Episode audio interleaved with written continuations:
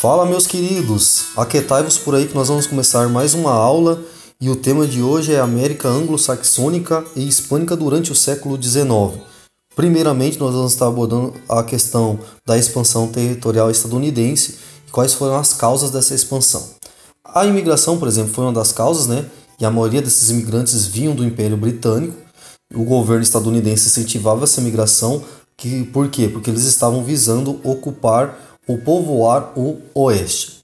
Nesse período, a Europa ela vai aumentar a concentração é, fundiária, ou seja, na Inglaterra haverá uma concentração de terras, porque vários desses camponeses vão perder suas terras devido à política de cercamentos. Como é que funcionava? Essa política de cercamentos era o seguinte: o governo britânico, o Império Britânico, expulsava esses pequenos proprietários, formavam grandes latifúndios para a criação de ovelhas e produção de lãs. E aí esses camponeses, como eles perdem as terras, eles vão partir em direção à América incentivado o que pelas promessas do governo estadunidense. Aí essa questão, por quê? Porque essa industrialização lá na Inglaterra vai incentivar e também vai incentivar o quê? Vai incentivar o processo de migração desses povos que vão ser expulsos de sua terra. E aí o que vai acontecer? A segunda fase da Revolução Industrial também vai favorecer a expansão para o, para, para o oeste nos Estados Unidos porque haverá difusão do uso das locomotivas, né? Isso vai permitir a ocupação de áreas mais distantes né, dos grandes portos. E por quê? Por causa da locomoção vai se tornar cada vez mais rápida. Isso vai facilitar o quê? O escoamento dessa produção. Antes era bastante complicado isso por quê? Porque sem a locomotiva, lembrando tudo deveria ser feito a cavalo. O processo deveria ser então bem longo. Com a questão da locomotiva, isso vai favorecer bastante, porque você vai ligar pontos distantes muito rápido. Nesse caso, vai escoar o processo de escoamento através do, do, dos portos vai se tornar muito mais rápido devido ao uso da locomotiva. Aí o que vai acontecer então? Esses deslocamentos por extensas regiões em um curto espaço de tempo. Outra coisa também que vai favorecer a expansão é a procura de metais preciosos, tanto que em meados do século XVIII vai se encontrar ouro, ouro na região da Califórnia. Isso vai promover o que? Uma grande migração para o oeste, para aquela região da Califórnia. Outra coisa também que vai, vai favorecer a expansão, né, que vai colaborar numa das causas, vai ser a questão do destino manifesto. O que seria esse destino manifesto? Na visão é, norte-americana seria o quê? Que Deus teria manifestado aos estadunidenses seu desejo de tomar posse das terras entre a costa leste e oeste. Isso é o destino manifesto. em relação a essa expansão, existe alguns mecanismos que nós podemos destacar para que alcançar essa expansão territorial norte-americana. Um dos mecanismos era a guerra, né? Um exemplo disso que a maioria dos estados do sul e do sudeste foram anexados por meio do conflito com o México. 50% do território mexicano foi perdido para os Estados Unidos nessas guerras, né? Outro mecanismo era a compra. Um exemplo disso é a aquisição, a aquisição dos estados da Flórida e do Alasca. A Flórida foi comprada dos espanhóis, o Alasca é, dos russos. A tomada também de território à força da mão dos, dos indígenas né, também vai, for, vai favorecer, vai ser um dos mecanismos usados pelos, no, pelos estadunidenses nessa formação, nessa expansão territorial. Em relação à organização territorial, é, é, quando um, um, um território tinha 5 mil homens adultos, era denominado condado. Quando esse território chegava a 60 mil homens, o que acontecia? Já se tornava um Estado da União. Quais são as consequências dessa expansão territorial? As consequências são as seguintes: haverá acesso a uma vasta extensão de terra, ou seja, fonte de matérias-primas, de produtos naturais, de terras cultiváveis e a possibilidade de obtenção de riquezas com essa expansão, né? Isso vai ser muito importante a industrialização. Por quê? Porque o Sul, através desses cinturões agrícolas, vai é, fornecer o quê? Matéria-prima para o Norte, que tem as indústrias é, maquinofatureiras, né? E dentro desse contexto, então, esses produtos, é, essas matérias-primas vão dar o quê? Vão abastecer as máquinas do norte. E aí dentro dessa questão entre o sul e o norte, o sul agrário e o norte industrializado, vai gerar um conflito, né? E aí dentro desse contexto, por que gerará um conflito?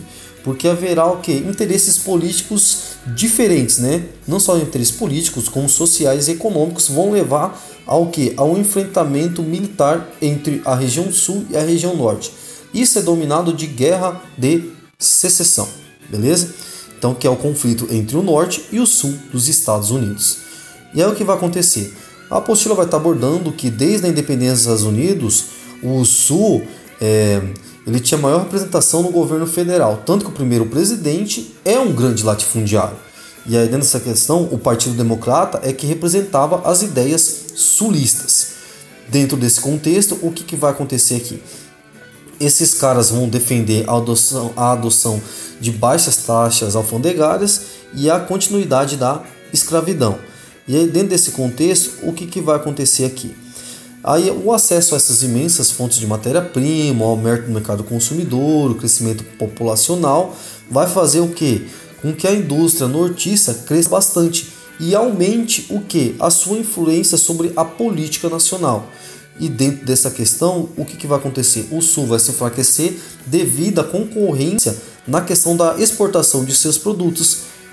E a concorrência vem de onde? Das nações latino-americanas que passam a exportar seus produtos agrícolas e com isso vai gerar uma forte concorrência com o sul dos Estados Unidos.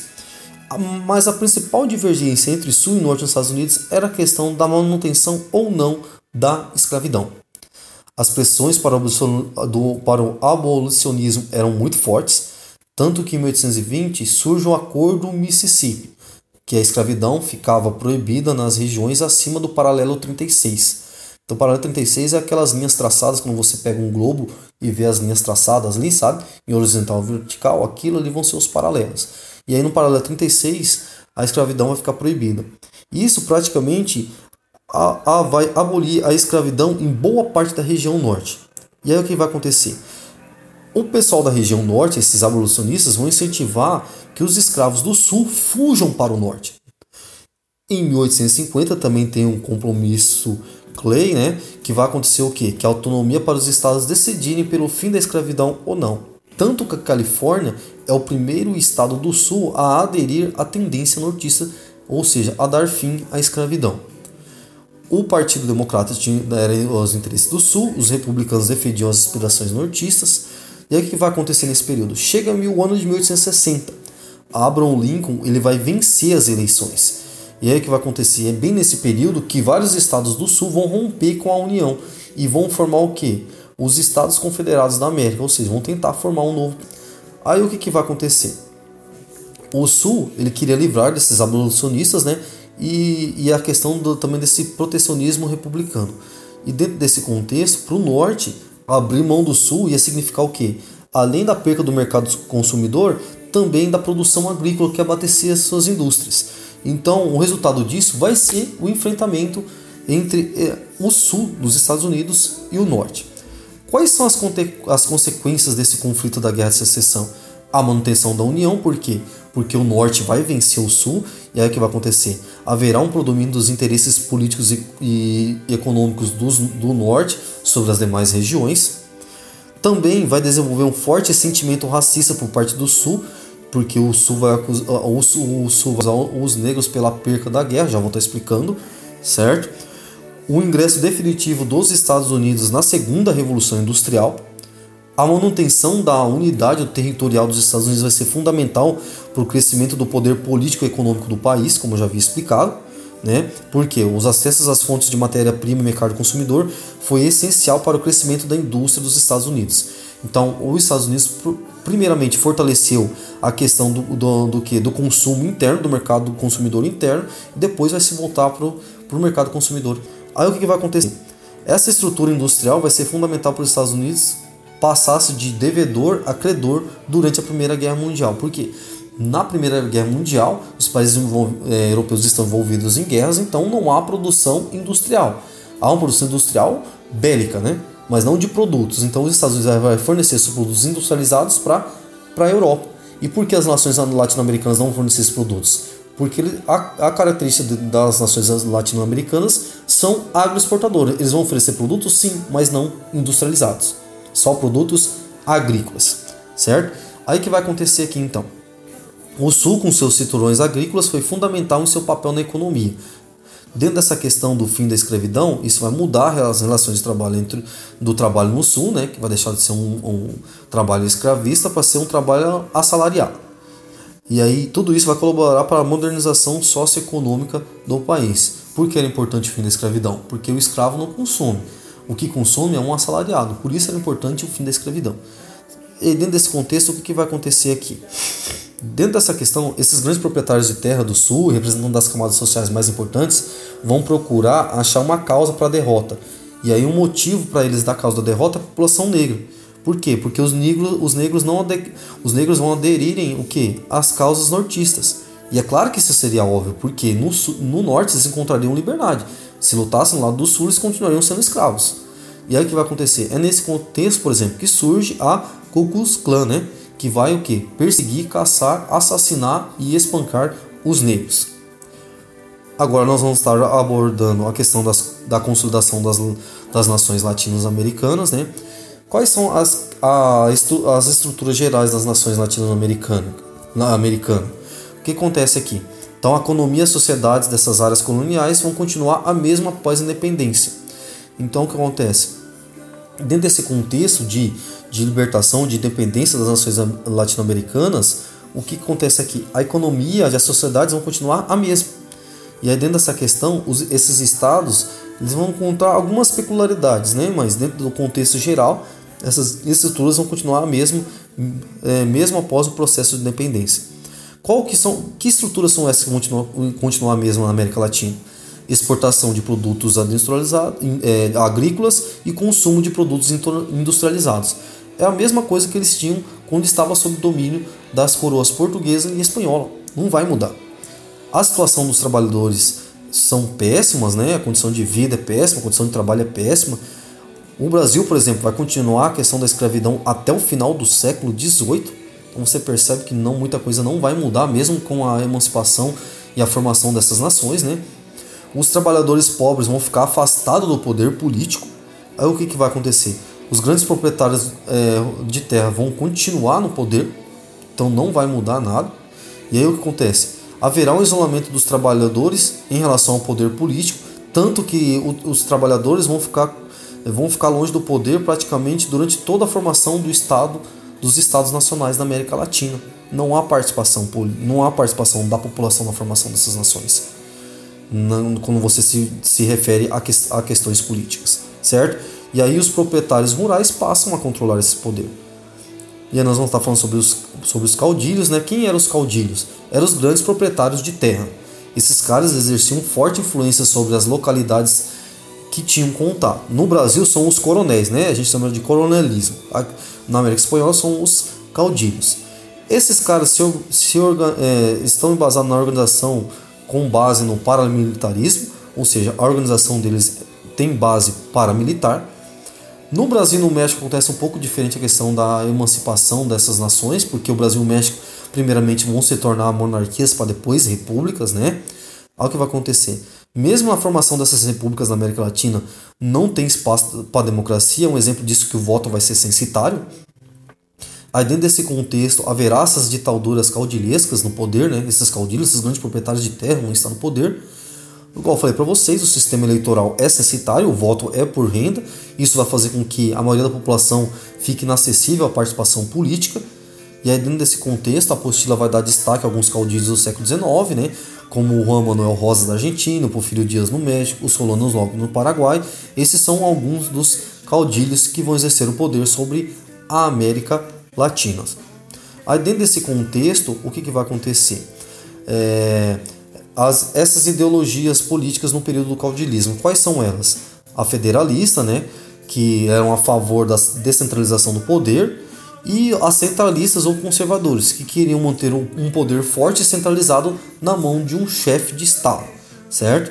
Porque, segundo os centralistas e conservadores, o, esta o Estado que tem um poder centralizado é um Estado menos vulnerável. Agora nós vamos, ah, vamos abordar sobre a supremacia inglesa em relação à América Latina. O que, que vai acontecer aqui? A independência das nações latino-americanas tem forte influência inglesa. Por quê? Porque a Inglaterra, era de interesse da Inglaterra que essas nações rompesse o laço, o laço de pacto colonial que há entre o que? É, a metrópole e a colônia, no caso a Espanha e Portugal, em relação à América Latina. Por quê? E isso fa facilitaria que a Inglaterra exercesse forte influência nesse mercado consumidor. Então o interesse da Inglaterra era para o quê? Para aumentar o seu mercado consumidor. Então por isso que ele queria que as nações, apoiou que as nações latino-americanas alcançassem a sua independência. A questão, por exemplo, da fragmentação territorial também teve influência inglesa. Como assim fragmentação territorial? É o que nós vemos hoje. A América Espanhola existe vários países. Por quê? Porque o poder foi fragmentado. Aí dentro dessa questão, o que, que vai acontecer aqui? Ó? Nós temos exemplo, por exemplo, da Guerra do Paraguai, que é uma fragmentação, a independência do Brasil, o fim do tráfico negreiro também vai ser influência da Inglaterra, porque eu falei para vocês, o escravo ele não consome porque ele não é assalariado, tudo isso vai ser influência da Inglaterra. Algo que vai acontecer aqui? Mas nesse período, os Estados Unidos também desejam exercer influência regional sobre a América, certo? Tanto nesse contexto é lançada a doutrina Monroe, né, que é a predominância dos interesses dos Estados Unidos sobre a América, né, sobre toda a América, numa, na questão da Pan-América, ou seja, de uma unificação de toda a América. Nesse caso, tem até o discurso América para os americanos, num discurso onde os Estados Unidos falam assim, não, nós devemos nos unir, mas o interesse dos Estados Unidos nessa questão é fazer com que o que alcançar um maior mercado consumidor. Então por isso que ele vai querer chutar a Inglaterra de lado e exercer influência sobre a América, tanto que essa influência britânica vai ser é, lentamente é, substituída pela influência norte-americana.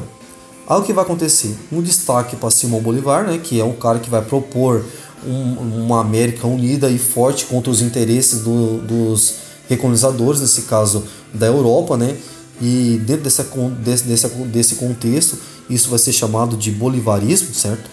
Então, é essa união americana em torno que, dessa constituição política e aí o que, que vai acontecer? Isso é chamado de bolivarismo. Agora nós vamos abordar sobre o México no período de 100 anos, que vai de 1823 ou 1823 a 1923. O que vai acontecer? Chega o ano de 1823, tem a morte do Agostinho de Iturbide, né? E o fim da primeira monarquia no México. Dentro desse contexto, o que acontece? O México, após a, o fim do Império, vai passar por longos governos centralizadores é, ditatoriais e de direita, e por breves governos federais. Aí dentro desse contexto, o Antônio Lopes de Santana ele vai assumir o poder. Ele é um cara conservador que vai ter apoio da Igreja Católica e do Exército. E é o que vai acontecer. É no governo dele que o México perde grande parte do território para os Estados Unidos. E aí o que vai acontecer? Isso vai fazer com que o Antônio Lopes de Santana caia do poder e a oposição assuma o poder. E aí, nesse momento, Benito Soares assume o poder e vai iniciar um processo de reforma. Como, por exemplo, ele vai desvincular a justiça do exército da igreja. Como assim? Ele vai desativar os tribunais militares religiosos, né? Por exemplo, então a igreja não vai mais poder julgar nenhum exército. Ele vai suspender o pagamento da dívida externa e também vai pregar a diminuição da interferência dos Estados Unidos sobre os assuntos do México. A direita é, mexicana vai pedir ajuda aos países credores, ou seja, a, aos países onde o México está devendo dinheiro, com a promessa que vai retomar o pagamento se ajudarem o, a direita a assumir o poder novamente. Aí os franceses vão aceitar a proposta dos mexicanos e vão tomar, vão intervir, vão tomar o poder, o que? Vão tomar o poder do Benito Soares. E aí é o retorno da monarquia ao poder. Aí o que vai acontecer aqui? A direita, ela, claro, vai ter apoio dos Estados Unidos, e aí, tanto que ela vai promover, dentro desse contexto, vai, uma das características do governo é promover uma reforma agrária invertida, por quê? Porque o Porfírio Dias ele vai exigir é, o título de posse de terra para todos os camponeses. Só que a maioria desses camponeses são indígenas. Esses caras não tinham um contexto de documentação como nós temos. E nem tinham dinheiro para fazer essa documentação.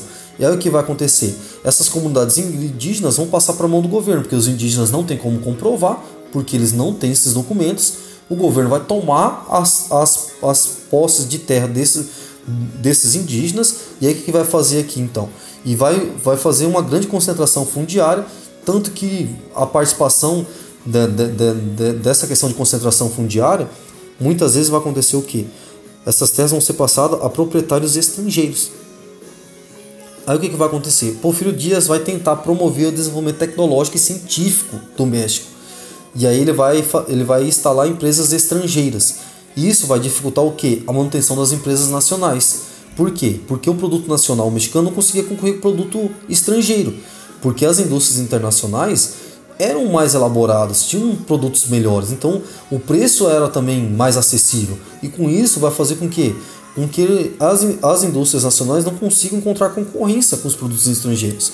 O governo do Dias vai ganhar uma forte oposição, né? Os Estados Unidos vai ficar preocupado com a questão da futura revolução contra o Dias e, e vai perceber isso tarde demais, tanto que em 1910 e 11 há o início da Revolução Mexicana. Essa revolução tem ela é de caráter camponesa, né? vai ser liderada por camponeses que vão buscar uma reforma agrária, uma justiça social. Vai chegar em 1911, o Dias ele vai renunciar devido às pressões populares. O Francisco Madeiro, apoiado por esses camponeses, ele vai assumir o poder e ele é a esperança dessa esquerda liberal. Um destaque muito importante são os líderes revolucionários Emiliano Zapata e Pancho Villa, né? esses caras, eles vão liderar esses movimentos armados de camponeses e tanto que eles também vão apoiar a subida do Madeira ao poder. Mas o que, que vai acontecer? O Madeira, quando chega ao poder, ele não vai promover as reformas tão aguardadas pelos camponeses e por esses revolucionários, né? Tanto que vai acontecer o que? O Zapata vai exigir uma ampla reforma agrária ba ba com base no Plano Ayala. E o que, que vai acontecer? Chega o ano de 1913, o Madeira é derrubado e assassinado. E é dentro dessa, desse contexto, há uma sequência de governos estáveis no México. Os Estados Unidos têm medo de uma radicalização é, dessa revolução, né? tanto que vai, é, é, vai causar medo não só nos Estados Unidos, como na direita e no próprio exército. Eles vão combater esses movimentos revolucionários e vão reprimir os revolucionários. Em 1917 há a promulgação da, de uma constituição no México, e aí acontece? haverá uma concessão aos trabalhadores urbanos e uma reforma agrária. Não é uma reforma agrária que os mexicanos esperavam, mas ela acontece, certo?